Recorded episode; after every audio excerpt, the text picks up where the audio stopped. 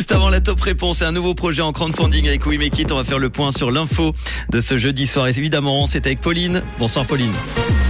Bonsoir à tous. Le Conseil national veut renforcer les énergies renouvelables. La population lausannoise est plus jeune que celle des autres grandes villes et un ciel voilé attendu demain matin. Le Conseil national veut renforcer les énergies renouvelables et ce même au détriment de la nature.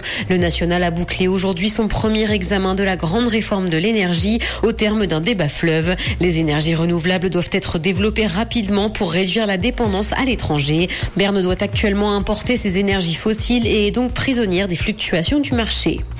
La population lausannoise est plus jeune que celle des autres grandes villes. L'offre d'appui économique et statistique de la ville vient de livrer son dernier rapport. Environ 20% des personnes habitant dans la commune ont moins de 20 ans. Cette proportion s'explique notamment par l'augmentation prononcée de la population totale à partir des années 2000. Cette jeunesse est par ailleurs renforcée par l'importante présence des 20-39 ans.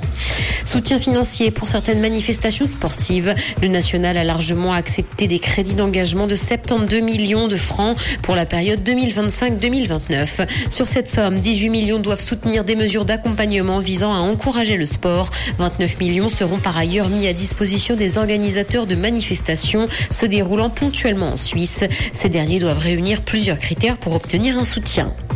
Dans l'actualité internationale, guerre en Ukraine, la Russie affirme ne pas être une menace pour la Finlande et la Suède, et ce alors que les deux pays doivent rejoindre l'OTAN, mais que leur adhésion a jusqu'à présent été bloquée par la Turquie. Le porte-parole du Kremlin a indiqué avoir déploré à plusieurs reprises cette orientation vers l'adhésion, d'autant que selon lui, les deux pays n'ont aucun différent avec Moscou. La Russie déplore donc cette volonté de rejoindre l'Alliance Atlantique.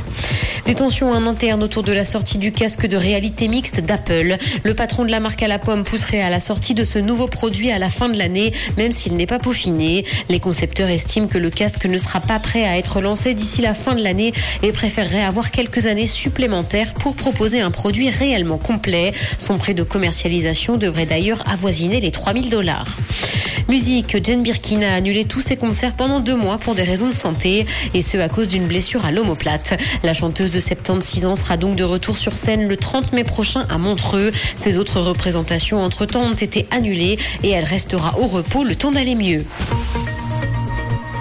Le ciel sera voilé demain matin et le temps restera sec. Côté température, le mercure affichera 5 degrés à Lausanne et Morges, ainsi que 7 à Genève et Palinges. Bonne soirée à tous sur Rouge. C'était la météo, c'est Rouge.